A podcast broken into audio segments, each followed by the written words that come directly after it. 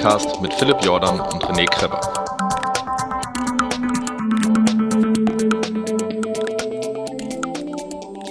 Willkommen bei Fat Boys Run. Heute ein ganz besonderer Gast. Ähm, das Dumme ist, ich denke mir dann immer, ich mache jetzt eine so spannende Einleitung und Tease und was weiß ich was dabei. Haben die meisten es wahrscheinlich schon auf ihrem iPod oder äh, wo auch immer äh, sie diesen wundervollen Cast konsumieren gesehen. Aber ich möchte trotzdem mit den Superlativen hereinschütteln. Heute haben wir den, den, den We Have the Best the best of the best, den, den amtierenden Champion, den, den Brocken äh, Verschlinger, den, den, äh, den unglaublichen äh, Trailflow Florian Reichert. Herzlich willkommen. Ja, vielen Dank. Ähm, Finde ich ja sehr nett von dir, dass du mich als ganz besonderen Gast ankündigst. Äh, ich glaube, du hast viele interessante Leute da bei dir äh, vor Mikrofon sitzen.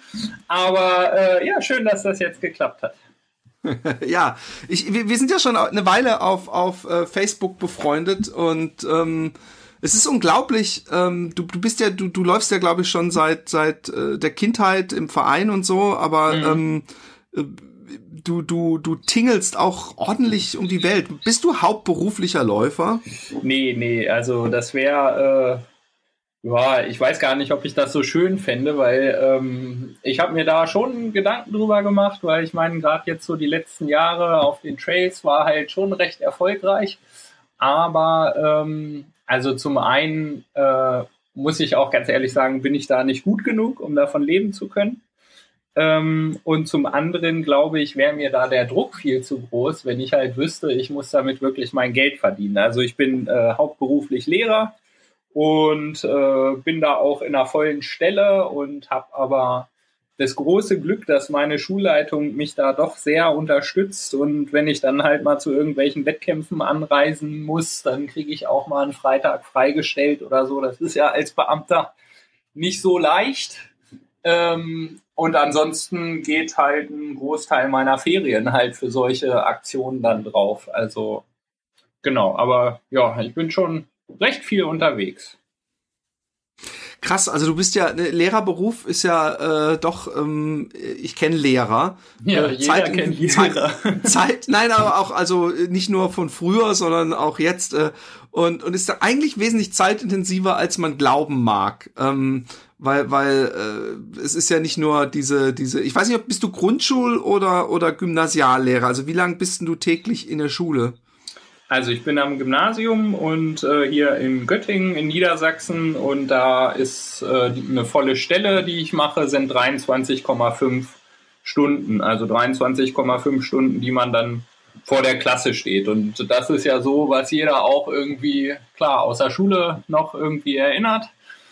Ähm, da sieht man halt den Lehrer, aber äh, ja, was halt so an Vorbereitungszeit und dann vor allen Dingen auch äh, an den Korrekturen dann halt anfällt, das sieht man dann halt meistens nicht mehr. Also ähm, ich komme so auf eine Wochenarbeitszeit, ich habe das mal mit so einem Tracker gemacht von ungefähr 50 Stunden. Okay, krass. Ähm, wie, wie muss ich mir denn, oder gibt es überhaupt den typischen, ich meine, du bist trotzdem, äh, äh, äh, also es, es klingt blöd, du bist natürlich Lehrer vom Beruf, aber ich finde, wenn man in einem inzwischen doch sehr umkämpften ähm, Sport und, und der auch gar kein extremer Randsport mehr so ist, wie man, wie man, wie es vielleicht mal war, mhm. äh, äh, finde ich, bist du ja doch Profi, also auch wenn du, wenn Profi vielleicht Definition ist von man lebt davon, mhm. ähm, wie muss ich mir denn dann dein, dein äh, Tagesablauf vorstellen? Also logischerweise morgens äh, äh, erstmal Schule vormittags oder gehst du vorm, vor der Schule laufen und nach der Schule oder was ist so ein bisschen äh, aus, aus dem Nähkästchen geplaudert, so, so ein typischer Trainingstag? Mhm. Also äh, normalerweise gehe ich nach der Schule laufen, weil ich halt vormittags dann tatsächlich äh, äh, montags bis freitags in der Schule bin am Vormittag. Und ähm, dann, wir fangen bei uns um 7.50 Uhr an zur ersten Stunde. Und wenn ich dann davor noch irgendwie äh, ein Training machen will, wo ich auch das Gefühl habe, das bringt mir was, also wo ich dann, ich sag mal, mindestens eine Stunde unterwegs bin, dann wird mir das einfach zu früh und zu stressig. Das heißt, mein Training läuft äh, zu 90 Prozent äh, in den Abendstunden dann so ab, also nach der Schule. Und ähm, das ist halt äh, insofern als Lehrer ganz dankbar, weil äh, im Winter ist es halt so, wenn ich weiß, okay, es wird jetzt früher dunkel, dann komme ich halt, wenn ich irgendwann am Nachmittag 14, äh, 15 Uhr aus der Schule bin, dann kann ich mir gleich meine Laufschuhe anziehen und rausgehen und mache dann halt die Unterrichtsvorbereitung abends am Schreibtisch und im Sommer wenn es halt länger hell ist, dann äh, setze ich mich häufig erst an den Schreibtisch, trinke ein Käffchen und dann gehe ich halt abends nochmal raus. Und ähm, du bist, ja. du, Niedersachsen ist, ich war, ich bin, ich bin super schlecht in Geografie und ich weiß, dass es ja selbst in Holland tolle Trails mit mit, mit ein paar Höhenmetern gibt. Aber ähm, ich weiß nicht, wie gebirgig Niedersachsen ist. Wie gebirgig ist denn? Hast du einen Hausberg? Mm, ja, ich habe im Hausberg tatsächlich den Hengstberg äh, mit mächtigen 427 Metern. Ähm, äh, das ist auch ganz nett. Das ist eine kleine Anekdote hier in Göttingen. Äh, so meine Lauffreunde und auch der Verein, für den ich starte, der äh, ASFM Ausdauersport für Menschlichkeit, die auch die Brocken Challenge organisieren. Wir haben äh, die Hengstberg Challenge und ähm, auf dem Hengsberg steht sogar ein, äh, ein Gipfelkreuz mit einem Gipfelbuch. Und es geht halt darum, wer ähm, mehr Einträge im Jahr in diesem Gipfelbuch hat. Und so auf dem kürzesten Weg von mir aus da hin und zurück gelaufen sind das 25 Kilometer. Und äh, also das mache ich halt auch nicht jeden Tag. Also das mache ich äh, ja, mache ich zweimal die Woche so, aber äh, halt auch nicht jeden Tag, weil normalerweise ist es halt so, unter der Woche komme ich halt so auf, also da laufe ich halt meine anderthalb Stunden, 20 Kilometer noch, manchmal auch als Intervalltraining oder Tempodauerlauf oder was es da halt alles so gibt. Äh, und dann am Wochenende halt, äh, dann versuche ich die Zeit zu nutzen und dann was Längeres zu machen. Und äh, du hast schon recht. Also es ist hügelig, aber mir fehlen einfach auch die Berge. Also das ist einfach so. Also die fehlen mir zum Trainieren und die fehlen mir auch so ein bisschen für die Seele. Also ich wäre, also ich fühle mich in Göttingen sehr wohl, weil es halt einfach eine nette Stadt ist und auch mit meiner Schule bin ich da sehr zufrieden. Aber ansonsten äh, so ein bisschen ein paar höhere Berge hier, das wäre schon schön. Okay, ich möchte gar nicht dran denken, was passiert, wenn man dich irgendwo in die Alpen verpflanzt, weil wenn du wenn du schon äh, Berge vermisst, aber irgendwie äh, deutscher Meister bist und und andere Sachen machst, machst du denn, bevor äh, ich dann äh, die Anekdoten hören möchte, äh, machst du denn äh, neben Laufen noch äh, irgendein unterstützendes Training, also Krafttraining, äh, Stabilitätsübungen? Ich meine, ja, ja, äh, nein. also, Echt krass. Nee, also äh, ich bin zwar seit Jahren hier am Unisportzentrum auch äh, in dem Fitnessstudio, irgendwie, weil ich der Uni auch immer noch sehr verbunden bin und ähm, ab und zu auch noch mal bei deutschen Hochschulmeisterschaften starte und so. Und von daher bin ich da auch immer noch äh, in diesem Fitnessstudio. Aber ich nutze es tatsächlich nur, um vielleicht äh, einmal in drei Wochen in die Sauna zu gehen. Ansonsten äh, nutze ich das nicht und äh, ich weiß, also es wäre sicherlich gut, äh, vielleicht gar nicht so sehr, um schneller zu werden, aber auch um äh, so im Sinne der Verletzungsprophylaxe ein bisschen besser aufgestellt zu sein.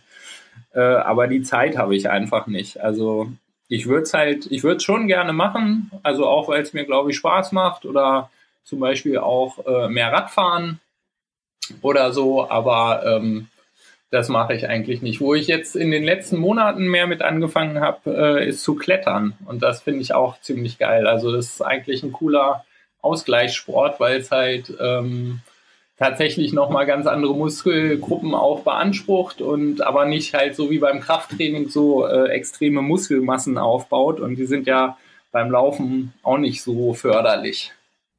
Ich habe, ähm, ähm, du hast die die Brocken Challenge, ähm, ich glaube äh, zum ersten Mal, als du sie gelaufen bist, gleich gewonnen und glaube ich auch gleich den Rekord um 40 Minuten verbessert. Mhm. Ähm, der Michael Arendt, von dem ich dich übrigens grüßen soll, hat mir Ach, erzählt, cool. dass der Brocken so eine so eine gemeine äh, Challenge ist, äh, weil äh, es ganz lange so einigermaßen äh, leicht hügelig äh, Marathon geht und dann auf einmal geht's hoch und man weiß nicht, was einer wartet, ob es Schneematsch ist oder Schnee oder was oder Eis oder mhm. und und dass das so ein extrem schwieriger Kurs ist. Ähm, ich, ich, ich, ich bitte darum, möglichst äh, vielleicht erstmal das erste Mal, weil das erste Mal ist ja von daher, ich weiß gar nicht, war es nicht sogar deine erste Ultra-Distanz? Äh, ja, ja, ja. Ich war Unglaublich. Vorher, ja, ja, ich war vorher im äh, äh, Herbst 2012 bin ich meinen ersten und einzigen bisher Straßenmarathon gelaufen in München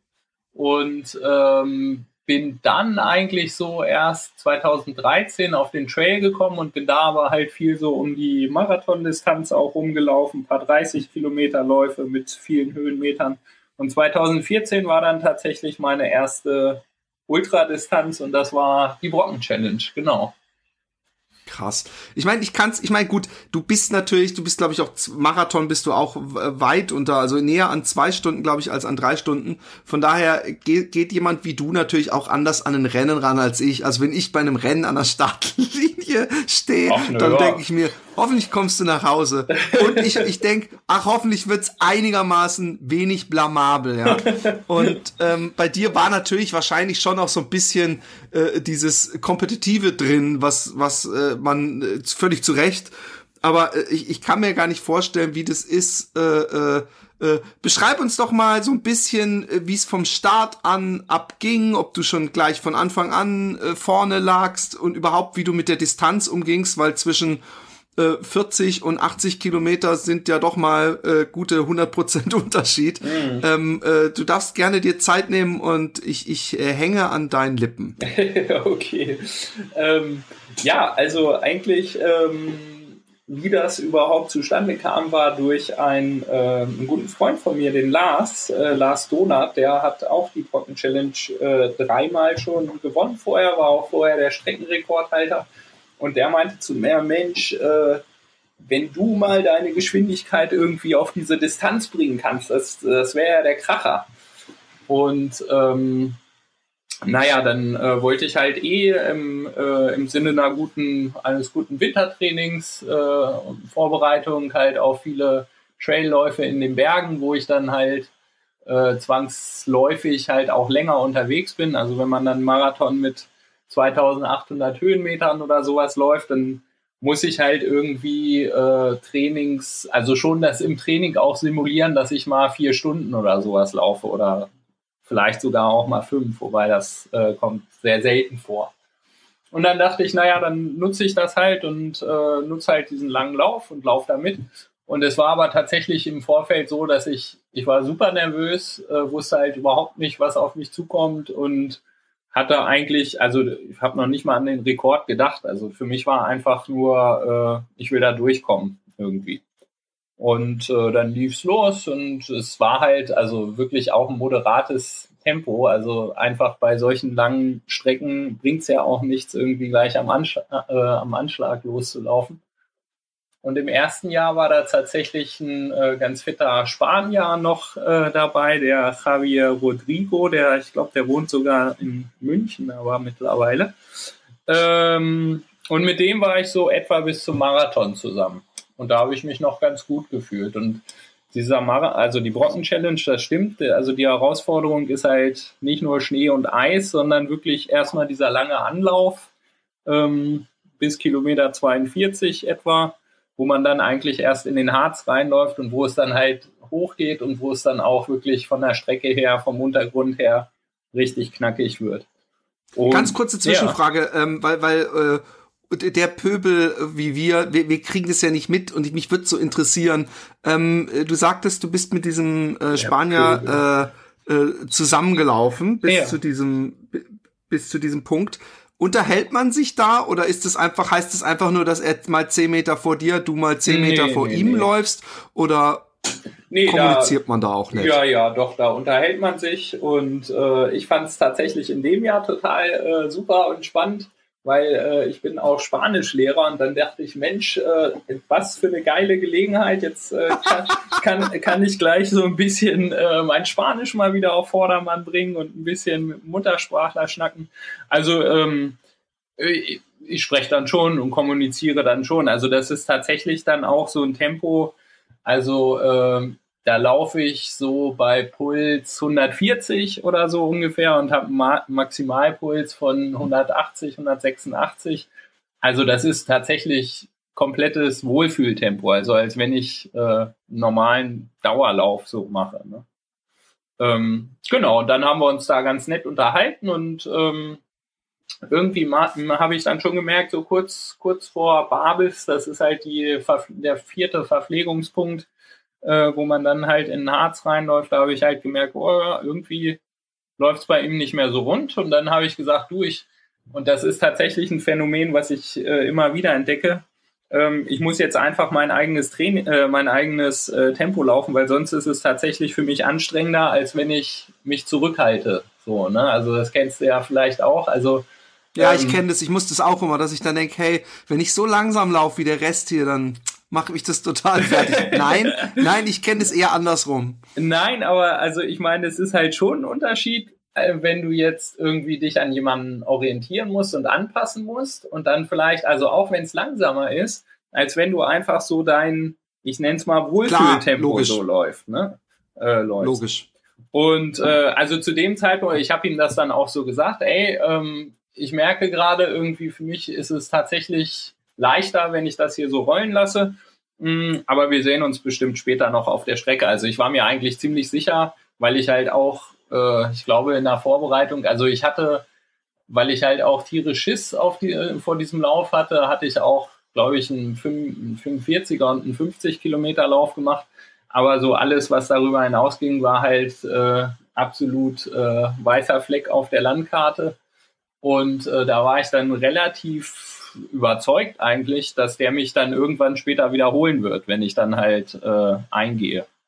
Und äh, das hat er aber nicht. Also der Vorsprung war dann am Ende, glaub, also war tatsächlich äh, riesig. Ähm, und äh, also ich glaube auch, ich weiß gar nicht, der ist nicht mehr, auch nicht mehr unter dem alten Streckenrekord geblieben. Also das waren über 45 Minuten.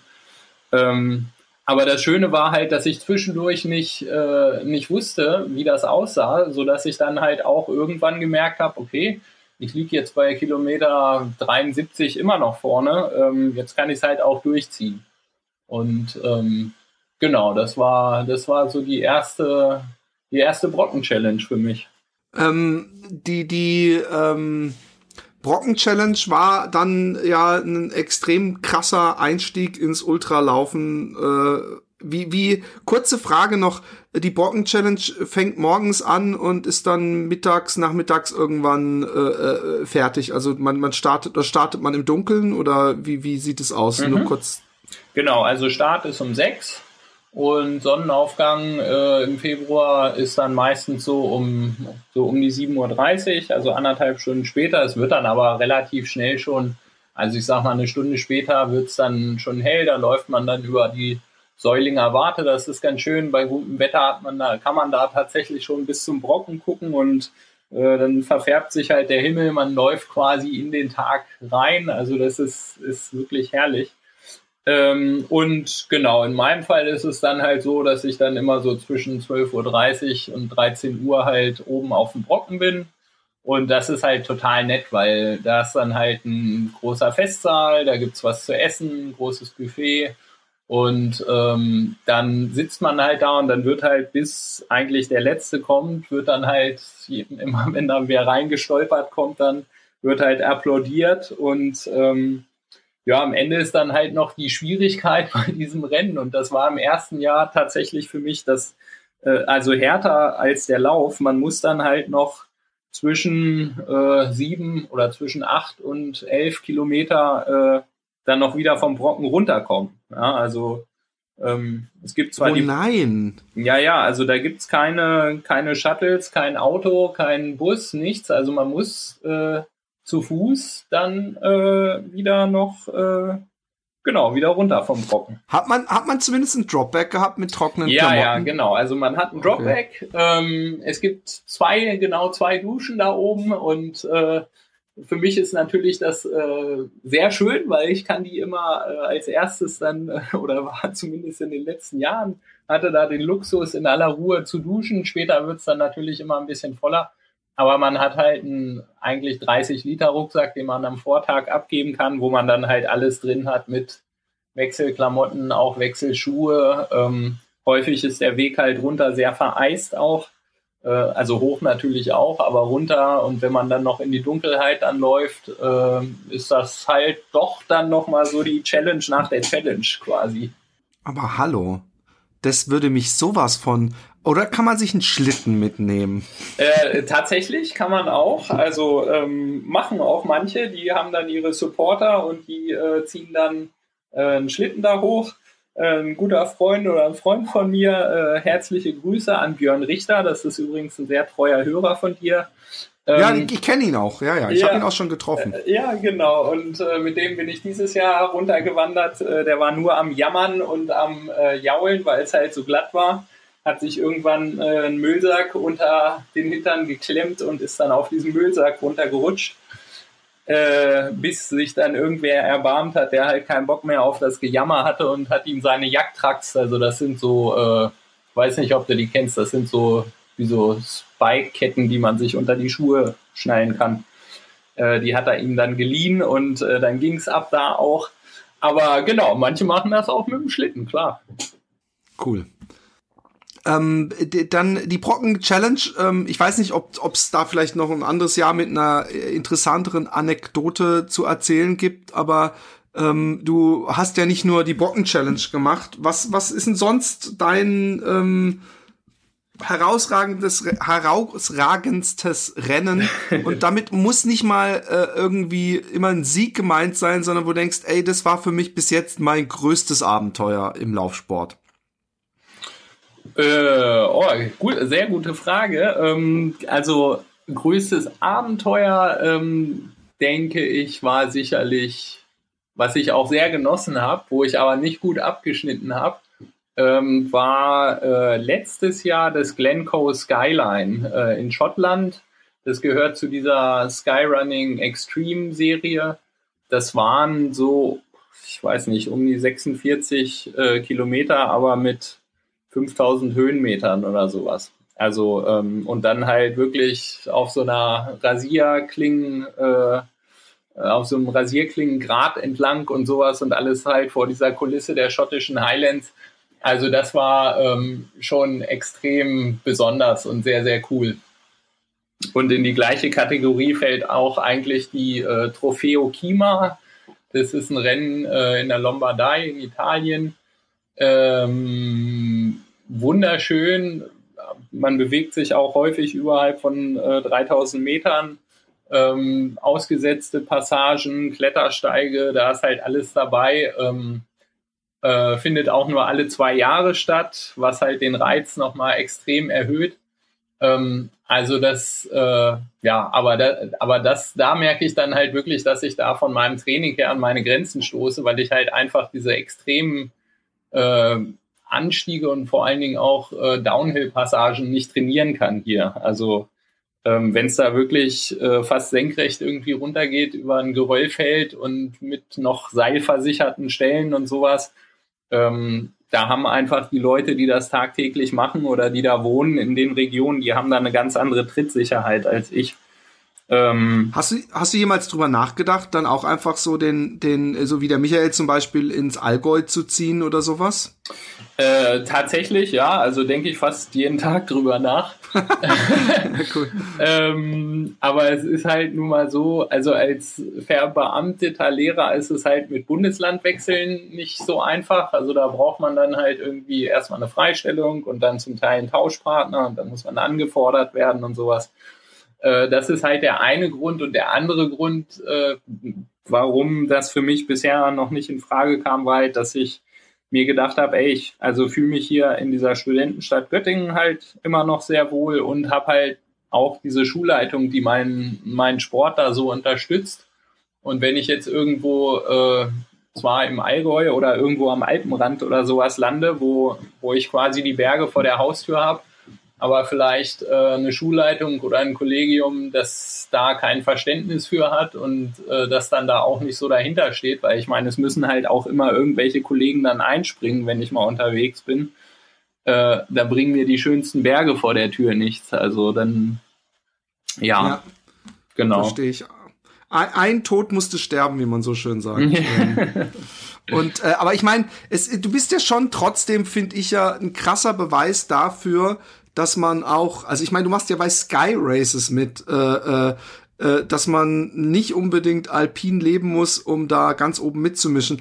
Ähm, deine, ähm, hast du eine Bucketlist? Gibt's ein Rennen? Ähm, ähm, also gerade bei den großen amerikanischen Rennen. Äh, ich meine, Western States ist ja zum Beispiel nicht so extrem steil, sagt mhm. man. Äh, äh, äh, wo du sagst, das will ich unbedingt mal mitlaufen oder UMTB oder äh, wie mhm. sieht's aus?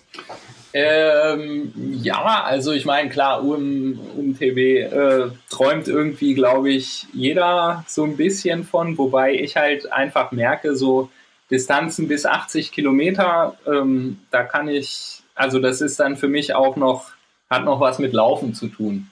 Und ich habe das letztes Jahr, da war ich ja nominiert für die äh, Trail WM äh, in Annecy und das war bei diesem Maxi-Race, was halt einmal den See von Annecy umrundet mit 85 Kilometern und auf, weiß ich nicht, 5200 Höhenmeter oder so. Also da ging es auch ordentlich hoch und runter.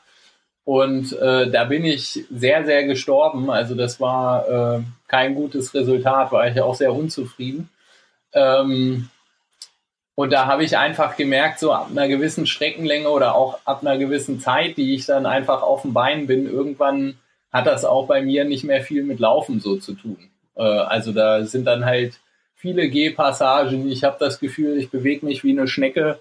Und ähm, also das wäre sicherlich mal cool, so kann ich mir vorstellen, irgendwann das mal zu machen, um es mal zu machen. Aber ähm, dann nicht im Rennen- oder Wettkampfmodus. So, also ähm, da sehe ich doch eher, bin ich doch eher auf den Distanzen so um Marathon vielleicht noch leichter drüber, aber ähm, da bin ich da eher zu Hause. Ähm, Vielleicht wäre für ja. dich ja der, der Finama was. Ich habe von dem öfter im Podcast erzählt. Ich weiß gar nicht, ob du den Podcast schon mal gehört hast, aber das ist so ein Nachtlauf, äh, der am längsten Tag des Sommers immer stattfindet in Karlsruhe. Okay. Und der geht 80 Kilometer, hat auch nur, glaube ich, äh, 600, 700, 800 Höhenmeter, glaube ich. Okay, das ist ja Höchstens. nichts, ist ja flach. Eben, ja, für dich flach. Für, für ja. mich für mich gebirgig. Nein, aber es, es geht am Anfang, eigentlich geht's die erste Hälfte immer mal wieder ein bisschen hoch und die zweite Hälfte geht's dann nur noch runter. Okay. Also vielleicht ja was für dich mal. Es ist ein, ein sehr traditionsreicher Lauf, den es schon sehr, sehr, sehr lange gibt. Okay. Äh, ähm, okay. Aber, ja. Ähm, wie, wie sieht denn äh, deine Jahresplanung aus? Und das ist auch was, was ich mich schon immer gefragt habe. Äh, so jemand wie du, äh, machst du dir wirklich im Dezember oder vielleicht schon vorher äh, wirklich genau schon einen kompletten Plan fürs gesamte Jahr? Oder äh, hältst du dir so ein bisschen flexibel, sagst du dir, okay, den Brocken und das und diese WM oder EM oder mhm. was weiß ich, mache ich mit. Aber ansonsten gucke ich mal, ob ich hier oder da noch irgendeinen Ultra oder einen Marathon mitnehme oder wie muss man sich das vorstellen? Äh, also in den letzten Jahren war es tatsächlich so, dass ich mich so im November, da mache ich meistens äh, eine Saisonpause, also wo ich dann auch mal bewusst vier, fünf Wochen äh, nicht gar nicht laufe, aber im Verhältnis zu dem, was ich halt sonst so mache, äh, sehr wenig mache. Also da gehe ich dann drei oder viermal die Woche halt ein bisschen joggen, ähm, einfach weil Kopf und Körper das halt irgendwie braucht. Und dann merke ich halt aber schon so, nach zwei, drei Wochen juckt's schon wieder und dann habe ich halt schon Ziele und setze mich halt hin und mache mir einen Plan. Dieses Jahr war das ein bisschen anders. Irgendwie die Saison, die letzte Saison war halt sehr lang mit am Ende am, ich glaube, 31. Oktober oder sowas oder 30. Oktober die äh, Trail äh, in Portugal. Und äh, danach war ich echt richtig platt und alle und habe wirklich die Pause gebraucht und habe dann ja, doch nicht so wirklich gut den Einstieg ins Wintertraining gefunden und auch so ein kleines Motivationsloch und wusste nicht so richtig. Und von daher ist es jetzt dieses Jahr eher so, dass ich, ähm, dass sich das jetzt eigentlich erst herausbildet, was ich machen will. Und ähm, ja, sonst wusste ich das eigentlich immer schon im November. Aber jetzt, also ich habe jetzt schon einen ganz guten Plan und für mich ist das halt ganz wichtig, äh, Ziele zu haben. Also ich meine, ich würde egal was immer laufen, so, aber sicherlich nicht in, mit der Intensität und mit dem Umfang, äh, den ich halt jetzt mache, um mich auf wirklich äh, Wettkämpfe vorzubereiten. Ähm, dafür brauche ich halt einfach ein Ziel, auf das ich halt hintrainieren kann. Und Hast du denn äh, für, mhm. für dieses Jahr dann ein großes Ziel und viele kleine Ziele? Also ist es dann so, wenn man äh, so Profi ist, dass man denkt, okay, aber den will ich dieses Jahr gewinnen? Oder ähm, ähm, sind alle Ziele, die du hast, gleichwertig? Nö, also es gibt schon Wettkämpfe, die äh, mir deutlich mehr bedeuten und wichtiger sind. Wobei das eher nicht so ist, dass, äh, also dass es mir da ums Gewinnen geht, muss ich ganz ehrlich sagen, weil die Wettkämpfe, die für mich spannend und interessant sind, ähm, da weiß ich, an einem guten Tag laufe ich vielleicht, äh, wenn alles richtig gut geht, in die Top 10. Ähm, und wenn ich einen, einen, guten Tag habe, aber äh, vielleicht auch nicht den absoluten Sahnetag in die Top 20, aber da kann ich vielleicht auch mal in den Top 30 oder 40 oder sowas landen. Also ähm, ich habe eigentlich, also jetzt schon lange kein Rennen, wo ich wirklich hingehe und sage, boah, da, da muss ich jetzt unbedingt gewinnen. Also für mich ist, das hat sich auch so ein bisschen in den letzten Jahren verschoben, so dass ich, klar, ich bin immer noch mega ehrgeizig und äh, will halt auch für mich so das beste Resultat äh, rausholen. Aber ähm, das kann ich auch, wenn ich 15. oder 35. werde und das Gefühl habe, ich habe halt alles so gegeben ähm, also da muss ich nicht erst dafür werden. Und zum Beispiel, also ein Rennen, was mir dieses Jahr sehr wichtig ist, wo ich äh, sehr viel Lust auch drauf habe, ist ähm, das Rennen äh, Segama Aiskori im Baskenland. Ähm, das ist so einer der, ja, eins der traditionsreichsten und eins der krassesten äh, Sky Races, die ich kenne. Ähm, äh, das ist halt einfach ein wunderschöner Kurs, ähm, sehr steil, sehr technisch, äh, aber die Leute sind da einfach der absolute Wahnsinn. Also die pilgern da um drei, vier Uhr nachts auf die Berggipfel und äh, campieren da, machen ihren Campingkoffer an und äh, wenn dann irgendwann um acht oder neun dann halt die Läufer vorbeikommen, dann äh, ist da halt eine Bombenstimmung auf den entlegensten Gipfeln. Also es ist wirklich so, ein bisschen Tour de France-Feeling, wo dann äh, wirklich so alle Spalier in fünfter, sechster Reihe stehen auf so einem kleinen Pfad.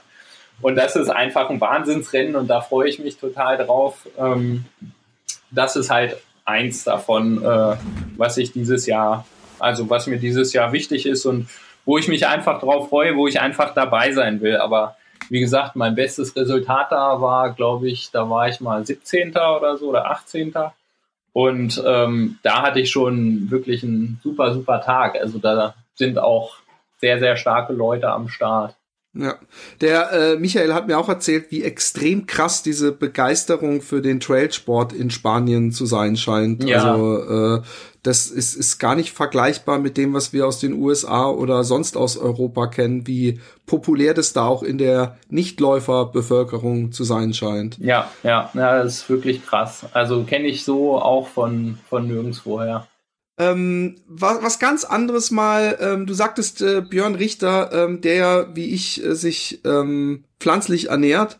Ähm, ist, hast du denn äh, ernährungsmäßig irgendeine Philosophie, der du folgst? Und ähm, was isst du während eines äh, langen, äh, also darfst auch gerne mhm. Produktnamen nennen oder so? Nimmst, bist du der, der Gel-Typ oder bist du der Typ, der sich eine Nuss und ein Stück Banane reinhaut und das reicht ihm? Äh, erzähl.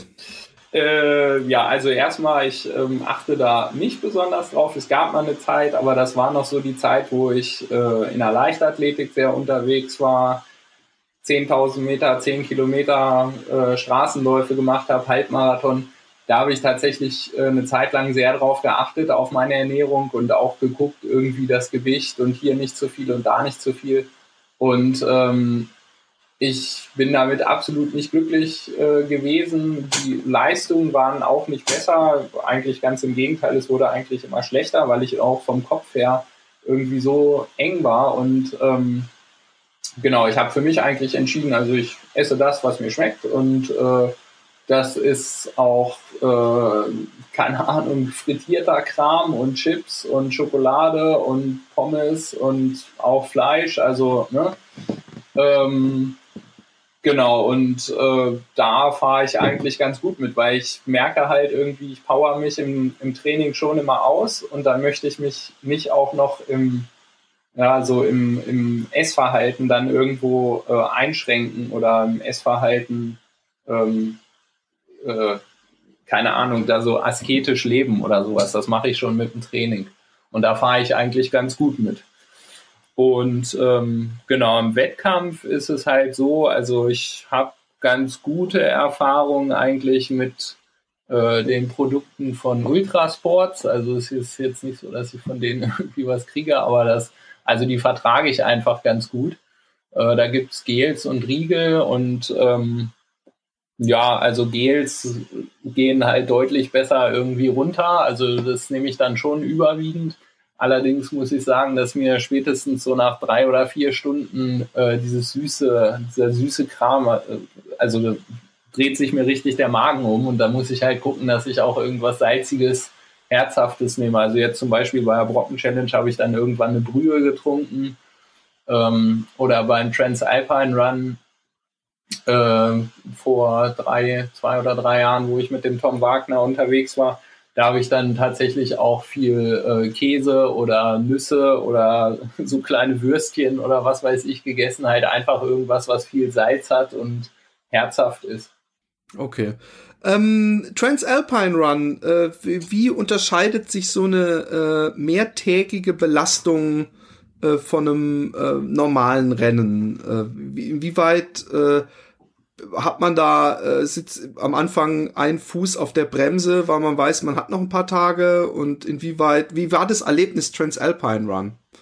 Äh, war sehr, sehr cool, ähm, weil ich mit dem Tom einfach einen Partner hatte, der, äh, wo wir sehr auf einer Wellenlänge äh, waren und sind und einfach einen äh, total entspannten Typen kennengelernt habe, den ich vorher gar nicht kannte. Also das war halt eher so eine zusammengewürfelte äh, Geschichte, dass ich damals noch dem Gripmaster, dem Stefan Repke, ähm, ich weiß nicht, ob der da noch was sagt, ähm, der hat für Salomon viel gemacht, viel fotografiert und ähm, dem habe ich gesagt, du, ich hätte da Bock drauf und äh, weiß aber noch nicht so oder weiß nicht richtig, mit wem ich das machen kann. Und dann meinte der, ey, ich habe hier einen für dich. Und wir haben uns dann tatsächlich erst an dem Abend vorm Start äh, getroffen und ähm, hatten eine richtig coole Zeit zusammen. Also äh, ich hatte eine sehr coole Zeit. Der Tom musste ganz schön leiden, weil er sich gleich auf der ersten Etappe äh, eine Zerrung geholt hatte und dann im Oberschenkel und dann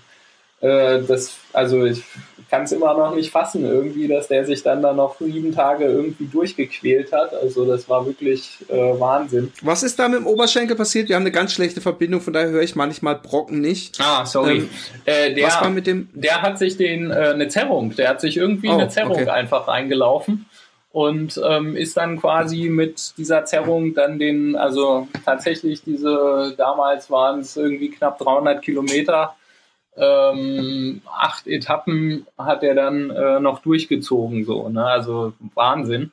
Aber äh, für mich war das dann halt mehr oder weniger recht locker ähm, und ich habe dann versucht, den Tom da zu unterstützen und zu helfen, äh, so gut es irgendwie ging. Ähm, und äh, genau von daher war, war jetzt der Lauf für mich, also ich konnte mich da immer gut regenerieren, weil es halt, ich bin da nie irgendwie in den roten Bereich gegangen. Ähm, aber äh, wenn man vorne mitlaufen möchte, ähm, das habe ich ja auch gesehen, also das ist schon, ähm, also schon am ersten Tag geht's da auch schon ordentlich zur Sache. Also so, dass ich denke, meine Herren, ey, also wenn man, wenn man das halt acht oder sieben Tage äh, hintereinander macht, das, ähm, das merkt man dann schon.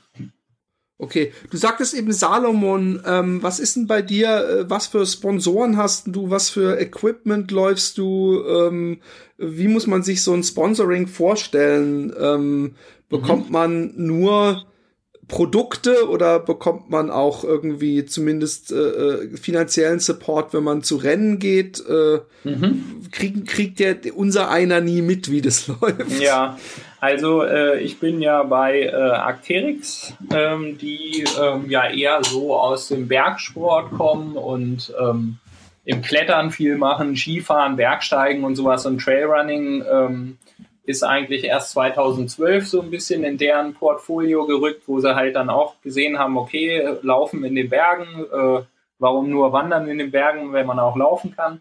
Und dann haben die halt ein äh, sehr kleines äh, internationales Team aufgestellt und da bin ich dann halt reingerutscht. Äh, in dem Jahr davor war ich deutscher Meister mit der Mannschaft im Marathon geworden und hatte auch einige gute Ergebnisse im Cross. Und dann haben die halt gesagt, ey, äh, du interessierst uns, probieren wir mal. Und ähm, genau, diese Firma Acterix, also ich, da bin ich nach wie vor und fühle mich da auch total wohl, weil die halt sehr ähm, unaufgeregt so sind. Also so nehme ich das zumindest wahr und auch so von der Marketingstrategie. Also das ist halt nicht so ein Hau drauf äh, Marketing, äh, wie zum Beispiel, tut mir leid, wenn ich das jetzt sagen muss, aber diese ganze Essex Frontrunner Geschichte, ähm, das finde ich schon sehr, sehr anstrengend und da kann ich mich auch in keinster Weise mit identifizieren. Das wäre auch für mich nicht interessant. Aber die sind halt sehr zurückhaltend so. Ich habe da auch keine Vorgaben, was ich jetzt irgendwie laufen soll, welche Wettkämpfe oder dass ich jetzt irgendwie äh, dreimal die Woche einen Post absetze oder sowas. Ähm, das gibt's da halt nicht. Und ähm, genau, da kann ich, da bekomme ich halt die äh, Unterstützung mit den Klamotten. Ähm, äh, die da tatsächlich sehr, sehr cool und hochwertig sind und halt auch nicht nur aus dem Laufbereich, sondern ich fahre halt auch viel Ski, Skibergsteigen, gehe sonst auch gerne in die Berge und da ist das halt eine super, super Geschichte. Und ähm, auch da ist es halt aber so, dass es da in den letzten Jahren auch leichte Einschränkungen gab. Also in den ersten zwei, drei Jahren, da wurde ich halt auch noch äh, finanziell so unterstützt, dass ich da dann halt ähm, meine, äh, meine Fahrtkosten und äh, Hotelkosten und sowas für äh, zu den Wettkämpfen halt äh, finanziert bekommen habe. Und jetzt ist es tatsächlich äh, ein reines Produkt, ähm, Produkt-Sponsoring äh, sozusagen.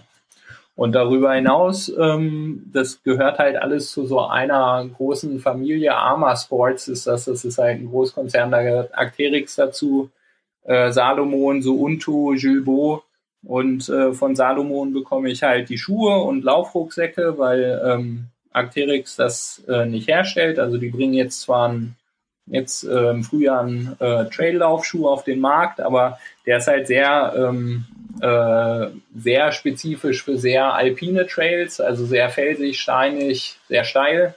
Und da ich ja recht breit aufgestellt bin, so in meinen Wettkämpfen, ähm, bin ich da, also kriege ich da auch von von Salomon äh, noch Schuhe und, und so diese Laufwesten. Genau. Ähm, welch, was für, für ein Modell ist denn dein Lieblingsmodell oder ist das äh, untergrundabhängig? Oder gibt es so einen Schuh, wo du sagst, oh Mann, das ist so ein Schuh, in dem fühle ich mich immer wohl? Ähm, ja, gibt es. Also das ist eigentlich dieser Sense Ultra Soft Ground. Ähm, dieser rot-schwarze, den man ganz häufig auch sieht. Ähm, ich finde, das ist einfach der beste Schuh auf dem Markt. Der ist ähm, leicht genug, äh, hat auch eine relativ geringe Sprengung. Das heißt, ich fühle mich relativ, also sehr sicher und sehr eng am Boden. Ähm, hat aber trotzdem auch noch ganz gute Dämpfungseigenschaften. Also der normale Sense Ultra, ähm, der war mir, also ich laufe den auch, aber tatsächlich dann nur auf sehr leichten Trails oder zum Teil sogar auch mal bei einem Straßenlauf oder sowas, weil der ähm, sehr, sehr direkt ist. Also da merkt man da, da merkt man einfach dann äh, den Untergrund auch sehr stark dadurch. Ähm, genau, also dieser Sense, Sense Ultra Soft Ground, den finde ich sehr gut. Und ansonsten auf äh, matschigen äh, oder sehr nassen Trails finde ich auch den äh, Salomon Speed äh, super. Also zum Beispiel dieses Rennen in Segama, das laufe ich halt schon seit Jahren eigentlich mit dem Salomon Speed oder früher hieß der Fellcross. Der hat halt eine sehr aggressive Sohle, total große, dicke Stollen, ähm, greift super in, äh, auf so matschigen Flächen. Ähm, den laufe ich auch sehr gerne. Äh, cool. Äh, Salomon äh, denkt natürlich jeder erstmal an Kilian. Ähm, was sind, äh, gibt's für dich äh, ähm, auch so Laufhelden, äh, an denen man sich so ein bisschen orientieren kann oder die man so ein bisschen, es ist, hilft einem ja manchmal so Legenden zu haben oder Helden oder Idole. Äh, Gibt es das für dich auch? Äh, früher auf jeden Fall. Also früher war das aber halt eher diese Zeit der Leichtathletik und Straßenlauf. Da fand ich äh, Sebastian Coe sehr cool. Äh, Mittelstreckler der 80er Jahre, Olympiasieger über 1500 Meter 1980 und 84. Ähm, da bröckelt aber gerade so ein bisschen mein, mein Bild von dem, weil der ist ja IAF-Präsident äh, vom Internationalen Leichtathletikverband. Und äh, da, was da so an Korruption abgeht und also jetzt rückblickend betrachtet, auch die Leistung, die er damals gebracht hat, also tut mir leid, ist vielleicht jetzt auch nochmal ein anderes Thema und ein großes Fass. Ein hochinteressantes da, Thema, finde ich. Dass man da aufmacht, ja, aber so diese ganze Doping-Problematik, also ich traue da eigentlich niemanden äh, so richtig über den Weg und äh, auch nicht da meinem früheren Idol sozusagen.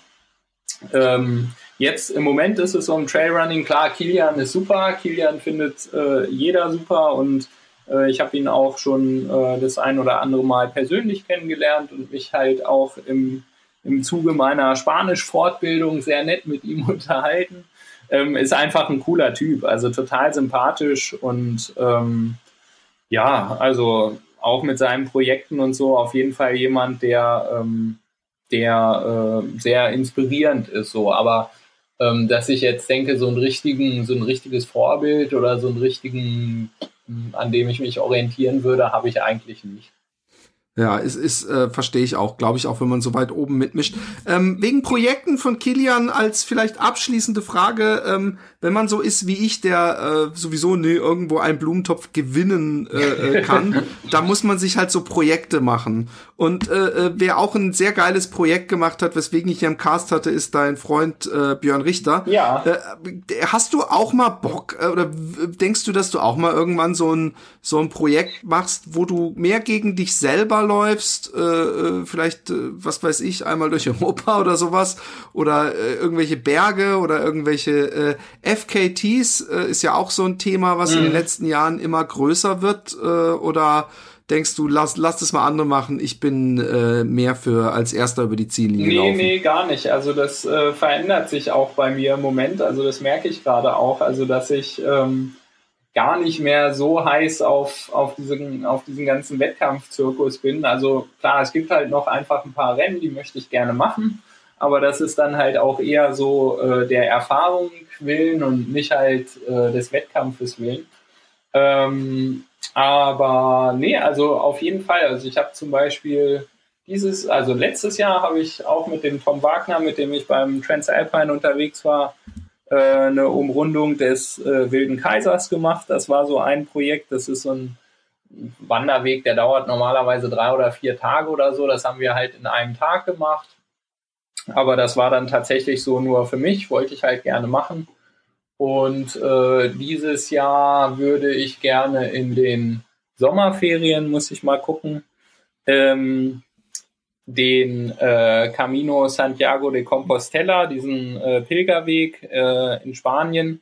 Da gibt's einmal diese Hauptroute, die aber sehr überlaufen ist, die durchs Landesinnere führt. Und dann gibt's halt noch einen äh, Camino del Norte, der führt am, äh, immer an der Küste entlang und geht dann aber zum Teil auch hoch in die Berge, ähm, startet in den Pyrenäen.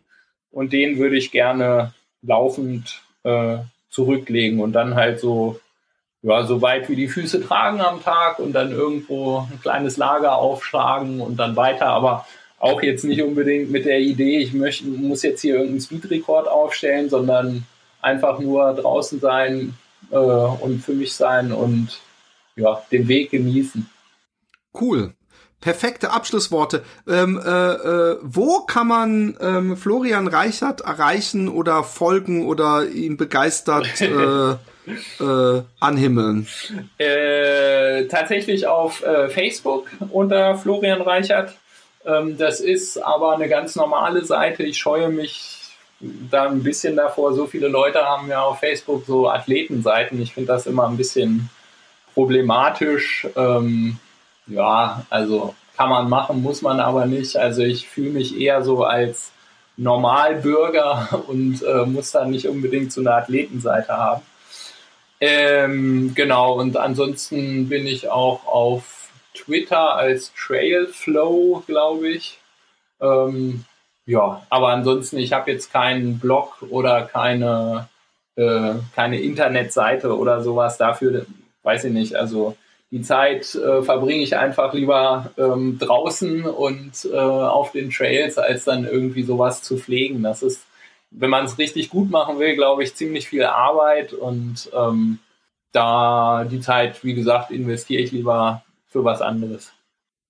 Sehr sympathisch, äh, die, die Aussprache muss ich mir merken. Ähm, äh, ich brauche keine Athletenseite, so besonders bin ich auch nicht, als jemand, der amtierender Meister ist in einer Sportart, die zumindest im Athletikbereich einen extremen Hype und Trend hat. Aber ähm, mach dich nur so, noch sympathischer. Äh, Flo, vielen Dank äh, für deine Zeit und Gerne. Ähm, äh, vielleicht irgendwann mal wieder. Vielleicht, wenn, wenn du irgendwann mal die Weltmeisterschaftskrone äh, auf dem ha ha Haupte hast, dann, äh, äh, ja. ähm, sprechen wir uns wieder. Alles klar. Okay, ja, cool. Äh, auch von mir aus. Vielen Dank für das Gespräch. Hat viel Spaß gemacht. Jo. Tschüss. Ciao.